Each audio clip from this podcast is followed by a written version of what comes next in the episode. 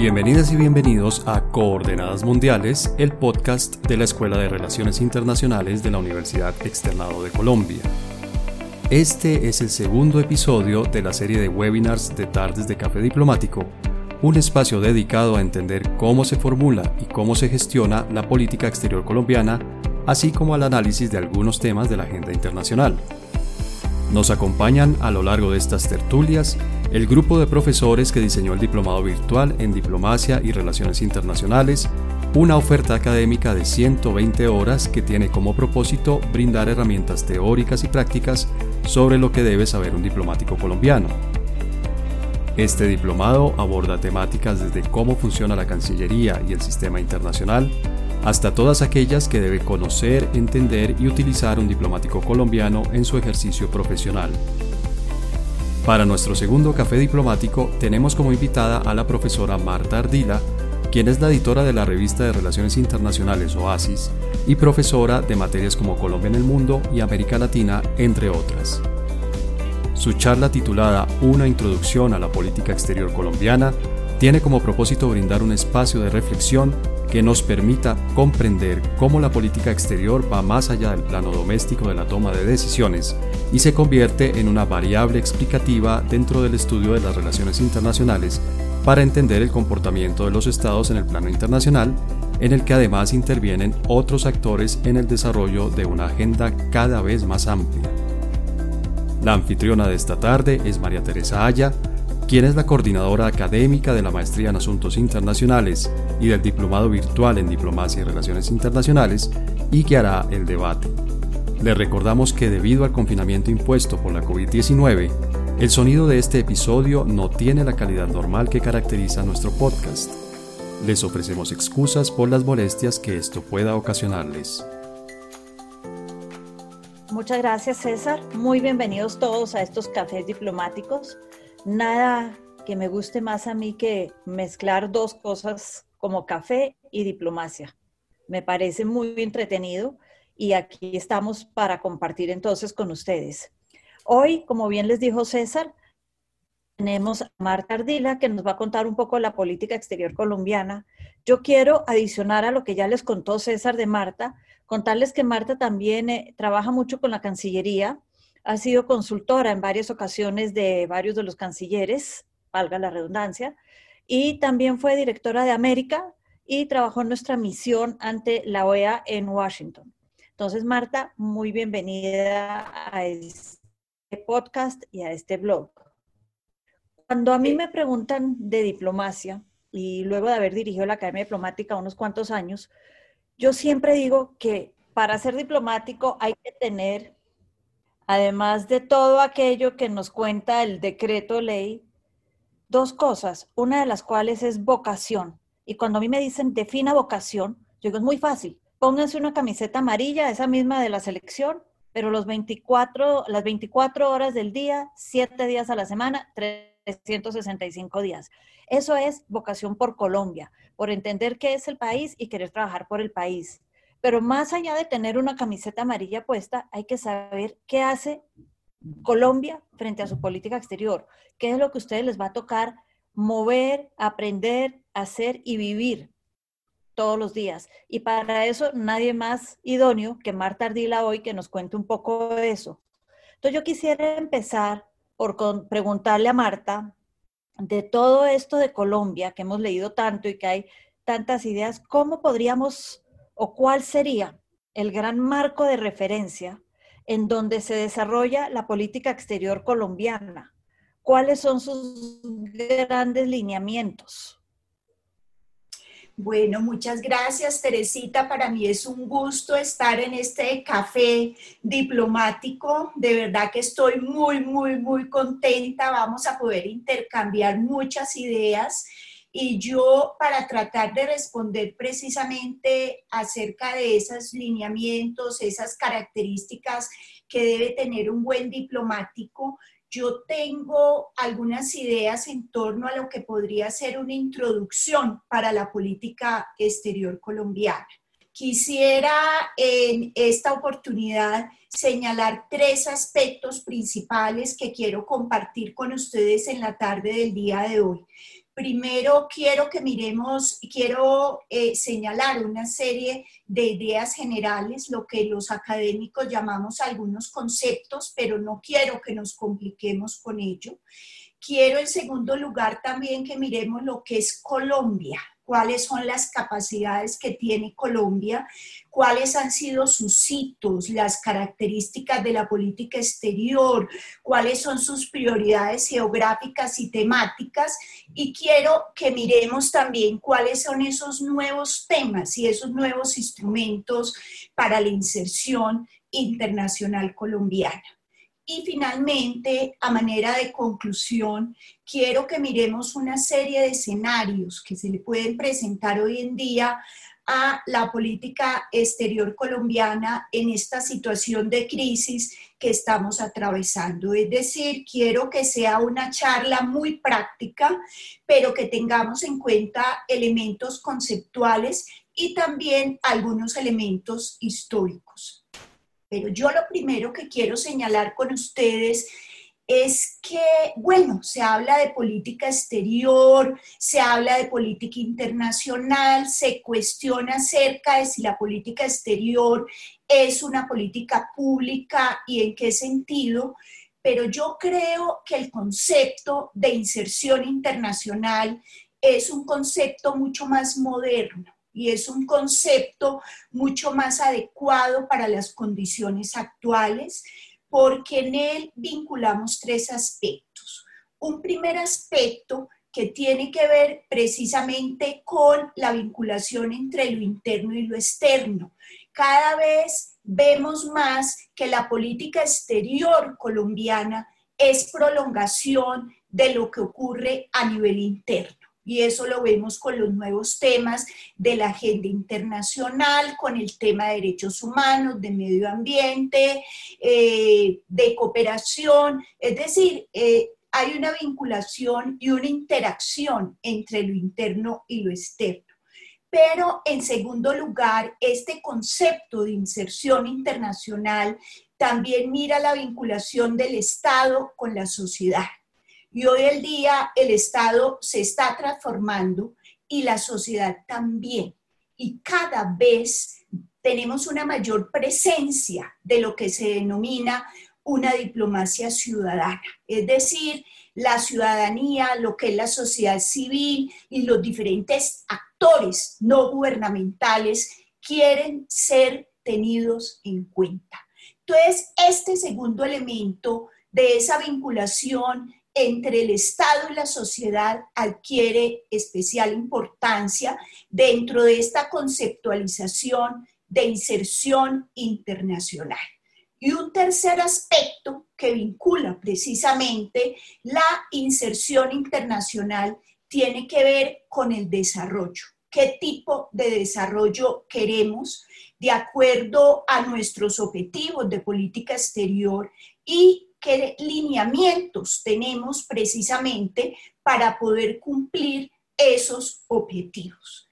Y aquí hay elementos sobre los cuales no quiero profundizar, pero sí creo que, por ejemplo, el interés nacional es muy importante y ese interés nacional que en el caso colombiano nosotros podríamos pensar que es la constitución del 91 y que ese interés nacional del país se construye de acuerdo a las capacidades de los países, de acuerdo al mismo poder de los países, de acuerdo a la misma ubicación de los países en la jerarquía de poder regional y de poder internacional.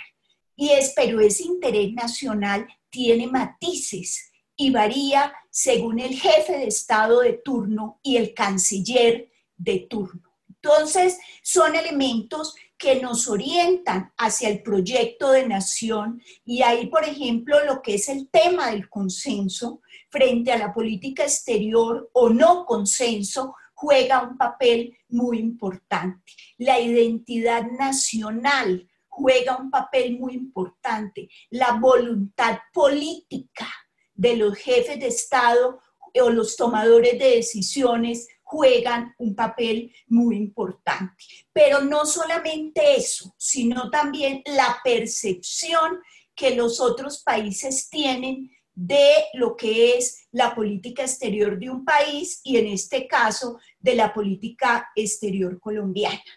Entonces, en ese sentido, pues nosotros hemos visto que se dice que Colombia es un país emergente, hay otros autores que hablan y otras personas que hablan de que es una potencia regional secundaria. Yo, por ejemplo, la he calificado como una potencia regional secundaria naciente. Y Colombia es un país que ha hecho esfuerzos de liderazgo, pero que son esfuerzos fallidos, ¿sí? Son esfuerzos fallidos porque no los otros países no tienen la suficiente confianza en Colombia para que represente sus intereses, lo ven muy al lado de los Estados Unidos y ese ha sido un obstáculo muy grande para que Colombia pueda ejercer un liderazgo y para que un país pueda ascender dentro de la jerarquía de poder regional el tema de la legitimidad que está basado en pilares como el liderazgo, la confianza y la representatividad resultan fundamentales. Hay jefes de Estado, por ejemplo, el, el expresidente Juan Manuel Santos trató de ejercer un liderazgo frente al tema de drogas eh, trató de diversificar sus relaciones internacionales y en efecto lo hizo. Trató de acercarse a América Latina y de construir unos mecanismos de confianza mutua, muchos orientados, sin lugar a dudas, al proceso de paz. Pero entonces, digamos, yo lo que quiero señalar es que hay esfuerzos de liderazgos. Creo que el actual mandatario, Iván Duque, también ha hecho un esfuerzo muy grande, pero fallido, frente al tema migratorio. Y lo ha hecho en gran medida eh, para buscar recursos frente a esta cantidad de eh, población venezolana que ha llegado, que ya se acerca a los dos millones, eh, pero ha sido fallido, no ha tenido éxito en ese liderazgo que trató de impulsar en el grupo de Lima, no lo ha podido hacer, lo que fue toda la ayuda humanitaria que se hizo en febrero del año pasado también fue algo que fracasó. Entonces, eso ha hecho que esos esfuerzos que diferentes jefes de Estado de manera mucho más reciente han hecho por ejercer un liderazgo, no lo han logrado. Y no han logrado tener seguidores. Y para ejercer un liderazgo hay que tener seguidores. De todas maneras, Colombia es un país que eh, tiene múltiples pertenencias, es un país andino, es un país con una vertiente hacia el Caribe, es un país con una vertiente hacia el Pacífico, un país con una porción muy importante sobre la Amazonia, es decir, tiene diferentes vertientes y eso lo hace atractivo. Y esa es de las cosas que, por ejemplo, impulsó Juan Manuel Santos desde su discurso de posesión el 7 de agosto de 2010, demostrar un país distinto, con una ubicación geográfica privilegiada, con un crecimiento económico sostenido, con una población joven, atractivo para la inversión extranjera. Eso lo hizo, sí, en su momento. Entonces, digamos que esas múltiples pertenencias le han brindado al país una serie de características vinculadas con la geopolítica y con la misma geoestrategia. Entonces, digamos que esos son elementos que tenemos que tener en cuenta y lo que nosotros vemos es que de todas maneras la política exterior colombiana o esa inserción de Colombia en el mundo muchas veces ha buscado un acomodamiento pragmático, ¿sí? Mucho más que ideológico. Y en realidad eso le ha traído frutos al país. El pragmatismo le trae frutos a la inserción internacional de Colombia y eso lo veremos más adelante a lo largo de esta breve exposición que les voy a hacer. Pero sí creo, sin lugar a dudas, que en Colombia han habido una serie de hitos que han dejado una huella muy profunda, unos históricos y otros más recientes, para la política exterior colombiana y que está en el ADN de los tomadores de decisiones y en la población en general, más en unos sectores de la población que en otros. Y un primer hito que a mí me parece que es importante tener en cuenta es precisamente eh, todo lo que tiene que ver con la pérdida de Panamá en 1903. La pérdida de Panamá dejó un sentimiento de impotencia muy grande en los tomadores de decisiones y en la población colombiana. El perder soberanía deja una huella muy grande. Eh, y, eso no se olvida.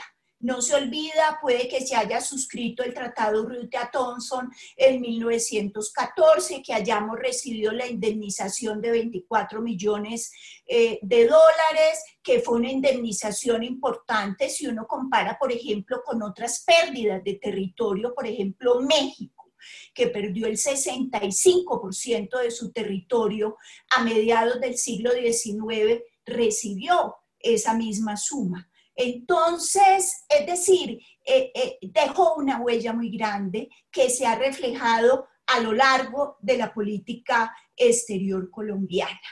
Eh, son elementos que hay que tener en cuenta y dentro de todo ese proceso de renormalización de las relaciones con los Estados Unidos a raíz de la pérdida de Panamá y del papel que jugó ese, ese país en ese momento, se eh, creó, por ejemplo, la Comisión Asesora de Relaciones Exteriores en 1913 o se planteó lo que algunos analistas han hablado o hemos hablado de ese respice polum que se da durante el gobierno o se plantea por medio del gobierno de Marco Fidel Suárez, de que es de que miremos a los Estados Unidos y que ha sido bastante cuestionado. Incluso yo creo que tenemos que salir de, eh, de esas concepciones de respice polum, respice similia, y eso lo discutíamos precisamente en un congreso que tuvimos de Red Intercol en Barranquilla el año pasado y, sí creo que conceptos como el de acomodamiento pragmático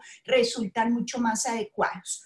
Pero bueno, ahí está, ese respice polum dejó una huella. También hemos hablado de un respice similar durante la década de los 70, eh, que más que todo durante el gobierno de Alfonso López Miquelsen, incluso desde que Alfonso López fue canciller del gobierno de Carlos Lleras Restrepo, Carlos Lleras, presidente del 66 al 70, desde ese momento ya empezó a mirarse la política exterior tratando de mirar a países semejantes.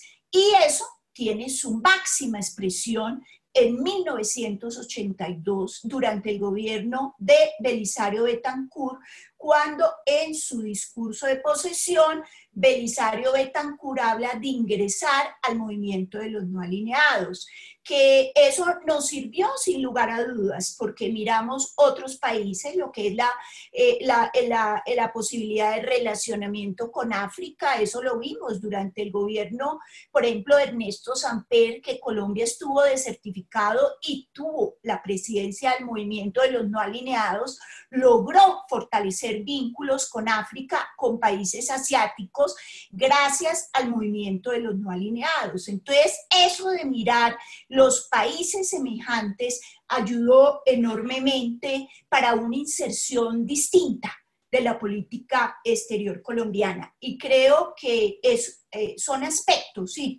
que también hay que tener en cuenta. Pero hay otro, otro que me produce una profunda tristeza y es el hecho de, también vinculado con el tema de soberanía, y me quiero referir a la suscripción del Tratado Bárcenas-Esguerra de 1928, en el cual se muestra eh, todo lo que es la delimitación con Nicaragua, donde se, se intuye que el meridiano 82 es precisamente el límite Nicaragua, eh, se cede el departamento de Celaya, Nicaragua, eh, la costa de Mosquitia, San Andrés y Providencia para Colombia, según este tratado. Sin embargo, pues está todo, y podemos volver sobre eso cuando miremos el tema de fronteras y probablemente en uno de los cafés diplomáticos que es sobre fronteras lo irán a tocar, pero eh, lo que fue la decisión de noviembre de 2012 de Colombia perder 75 mil kilómetros sobre el Mar Caribe deja una huella muy profunda. Y es otra pérdida de soberanía que va a durar muchos años esa tristeza, ese dolor de estos sanandresanos que quedaron con población, con orígenes, con familia del lado nicaragüense. Es decir, es una situación eh, que deja una huella muy profunda, todo lo que tiene que ver con la pérdida de soberanía. Y más aún si hay otras demandas pendientes ante la Corte Internacional de Justicia de la Haya, que también ha hecho Nicaragua. Entonces, digamos que, que ese es un hito, sin lugar a dudas, y que estamos viendo las consecuencias en las condiciones actuales, en la, en la coyuntura actual. Marta, qué pena, te hago una pregunta, ya que nos entusiasmaste a todos con el tema de Nicaragua, que es un tema importante para, y nos toca, yo creo que esa, esas vibras de, soberanía a todos en Colombia. Eh, no sé si nos quieras contar un poco cómo ves lo que ha sido para Colombia el estar apegado precisamente al derecho internacional público en los temas de política exterior, el estar mirando qué está pasando con las cortes, el estar mirando qué pasa con los tratados, el ser un país, como dicen muchos, un país de leguleyos, pero también en lo internacional. Sí, estoy completamente de acuerdo contigo. Es decir, yo creo que eso tiene una importancia, pero nos ha, hecho, nos ha hecho daño, pero lo que nos ha hecho más daño, Teresita, creo yo, y queridos público que está acá, tiene que ver con el hecho de que a nosotros nos escondieron durante mucho tiempo el tema de Nicaragua, el tema de Nicaragua y si se estaba utilizando una estrategia u otra, durante mucho tiempo eh, era un tema desconocido para la mayoría de los colombianos. El tema de Nicaragua y el diferendo con Nicaragua se trataba en la Comisión Asesora de Relaciones Exteriores y en la Comisión Asesora quienes asisten hoy en día, asisten expresidentes, miembros de la Comisión Segunda del Congreso, el el ministro de Relaciones Exteriores que ejerce la secretaría en ese momento, eh, expresidente ya dije. Entonces, es decir, no salía a la luz pública el hecho de que nosotros teníamos eh, la obligación de saber qué era lo que estaba pasando con Nicaragua. Entonces yo sí creo que esa diplomacia secreta que durante tanto tiempo manejó Colombia frente a este tema le ha hecho mucho daño. Pero bueno, continuando con todo esto, creo que durante, hay otro hito, me parece que son importantes de tener en cuenta. Durante la década de los 40 que se crea las Naciones Unidas, Colombia tuvo un papel importante en lo que fue todo el acta de Chapultepec de febrero de 1945 y posteriormente en la firma y en la conferencia de San Francisco de agosto de ese mismo año. Ahí estuvieron personalidades como Alberto Lleras Camargo, el mismo Eduardo Santos, estuvo Abelardo Forero Benavides. Entonces, digamos que ahí tuvimos un papel y en ese momento Colombia fue un país, por ejemplo, que se opuso al veto en ese, dentro del contexto de las Naciones Unidas y en ese momento el único país que lo apoyó frente a esto fue Cuba. Hoy en día muchos países se oponen al veto que tienen los cinco grandes del Consejo de Seguridad de las Naciones Unidas. Entonces me parece que es un tema importante se crea la OEA en el 48, el TIAR en el 47. Entonces, digamos que esa década de los 40 también es importante para la política exterior colombiana. Y luego quiero hacer un salto, como para no demorarlos mucho, y creo que eh, el hecho de durante el gobierno del presidente Virgilio Barco haber creado las comisiones de vecindad marca también un hito en la política exterior colombiana y marca un hito y esto se crea precisamente a, raíz de la incursión de la corbeta Caldas en agosto de 1987 y se crea esa comisión de vecindad primero con Venezuela con el objetivo de desgolfizar la relación entre los dos países, pero luego se crea con todos los vecinos terrestres e incluso también se crea con Jamaica. Entonces, digamos que, ¿y por qué me parece a mí importante las comisiones de vecindad, aunque muchas hoy en día están debilitadas o están reformuladas? Me parece importante que eso hito porque ahí se le dio la participación a las regiones fronterizas, ahí participaron gobernadores, alcaldes fronterizos, ahí participaron empresarios, actores no gubernamentales, y ahí se inicia todo lo que podríamos llamar en la política exterior colombiana lo que es la diplomacia empresarial, que hoy en día la diplomacia empresarial es muy activa. La ANDI tiene oficinas en diferentes partes del mundo. Entonces, digamos que se origina en eso. Bueno, y me parece, por otro lado, eh, para mencionar otro hito, la constitución del 91. ¿Y por qué me parece importante? Me parece importante porque en ella precisamente se plantea que América Latina eh, eh, y que la política exterior colombiana de manera particular debe privilegiar lo que son las relaciones con América Latina. Y me parece que eso es importante porque nos muestra esa, un poco ese distanciamiento frente a los Estados Unidos. Entonces, eh, de ahí me parece muy importante y en la Constitución del 91 también se fija toda una hoja de ruta, incluso frente al tema fronterizo. Marta, aprovecho que cambiaste la diapositiva. Nos has hablado del Respice Polum, Respice Similia. El eh, hoy en día embajador ante Naciones Unidas, Guillermo Fernández de Soto, sacó un libro eh, a principios del siglo XXI donde él dice que estos dos respices son muy importantes, marcaron hitos, como bien lo dices, en la política exterior colombiana, pero que el siglo XXI debería ser lo que él llama el respice omnia. Es decir, salgámonos de América y miremos al mundo entero. ¿Cómo ves tú este respice omnia, este mundo más allá de nuestra región y nuestro continente?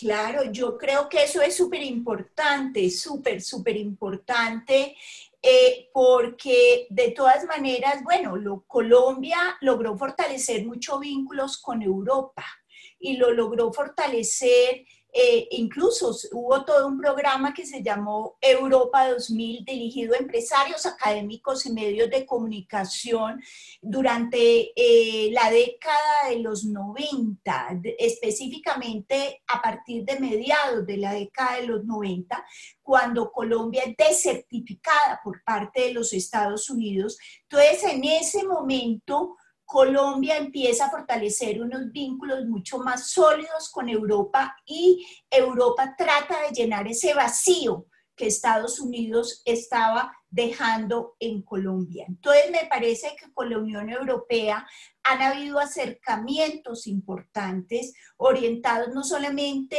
a esto, sino también a todo lo que conocemos, eh, lo que fue el SGP régimen droga, el sistema generalizado de preferencias que la Unión Europea le brindaba a, los países andinos por el tema de drogas y que Colombia logró beneficiarse en un 90% de los productos que exportaba al viejo continente.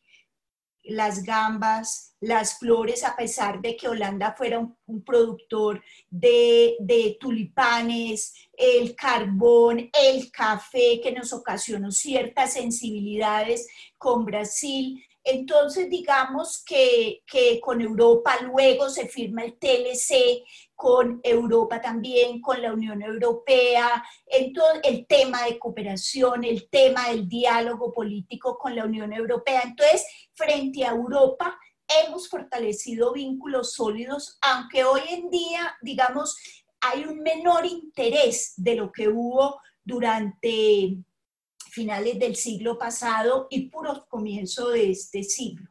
Y con Asia-Pacífico, sin lugar a dudas, eh, yo creo que es una región de gran proyección. Eh, la presencia de China en América Latina es cada vez más importante en países eh, como Chile, como Brasil, las mismas inversiones en Ecuador, en Venezuela, en Colombia, en Bogotá, el metro que va a ser construido precisamente por dos compañías chinas. Entonces, en ese sentido, y no solamente China, Corea, por ejemplo, el hecho de Colombia haber tenido, haber enviado tropas a Corea, eso ha hecho que sea una relación muy sólida. Puede que tengamos hoy en día un TLC con Corea, pero de todas maneras la cooperación, por ejemplo, para lo que fue el proceso de paz, para el posconflicto, el apoyo y la cooperación tanto de Corea como de Japón han sido muy importantes. Entonces, pues Colombia, yo creo que de todas maneras esto ha sido importante, pero Colombia ha tenido un desarrollo más tardío que otros países de América Latina frente a la región del Asia-Pacífico. Mientras México, Chile, Perú ingresaron a la PEC en 1995-1996, mientras México tiene 16 puertos profundos, no solamente Acapulco o Manzanillo, eh, sino 16 puertos profundos sobre el mar Pacífico, Colombia tiene uno Buenaventura, que es lleno de delincuencia, lleno de bacrín, con déficit en las variables sociales en materia de educación, en materia de vivienda, en materia de salud, en materia de infraestructura y otro tanto podríamos decir, de ese desarrollo del Pacífico que han tenido Chile, que es un país con una vertiente muy amplia, hacia el Pacífico y que tú conoces muy bien, o el mismo Perú. Entonces, de todas maneras, el ingreso de Colombia a la Alianza del Pacífico o participar con estos otros tres miembros le ayudó a Colombia a insertarse en la región del Asia-Pacífico, a compartir embajadas, consulados, oficinas comerciales, a conocer más de esa región geográfica pero no solamente eso, sino que ayudó y colaboró a que entre estos cuatro países miembros de la Alianza del Pacífico nos conociéramos mucho más. Y, eh, lo que han sido las becas, lo que han sido el intercambio de profesores eh, y, y todos los acuerdos que se han hecho no solamente en estos ámbitos, sino también en el ámbito financiero y comercial de la Alianza del Pacífico han sido muy importantes. Entonces yo creo que como para responder eso eh, tendríamos que tenerlo en cuenta. Lo que nos acaba de contar Marta es supremamente interesante de todas estas embajadas en conjunto que tenemos con países de la Alianza del Pacífico.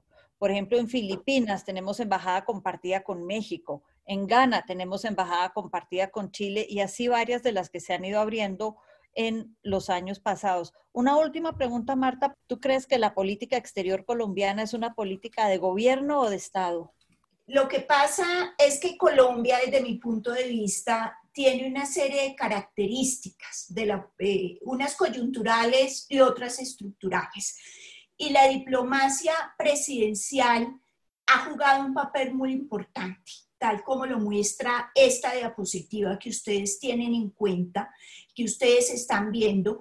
Y esa diplomacia presidencial muestra mucho lo que son las preferencias, las afinidades, las ideas de los jefes de Estado. Entonces, ese interés nacional que yo les hablaba hace un rato eh, tiende a moldearse según el jefe de Estado. En Colombia, la variable cambio de gobierno es una variable muy importante. Entonces, esos son elementos que tenemos que tener en cuenta.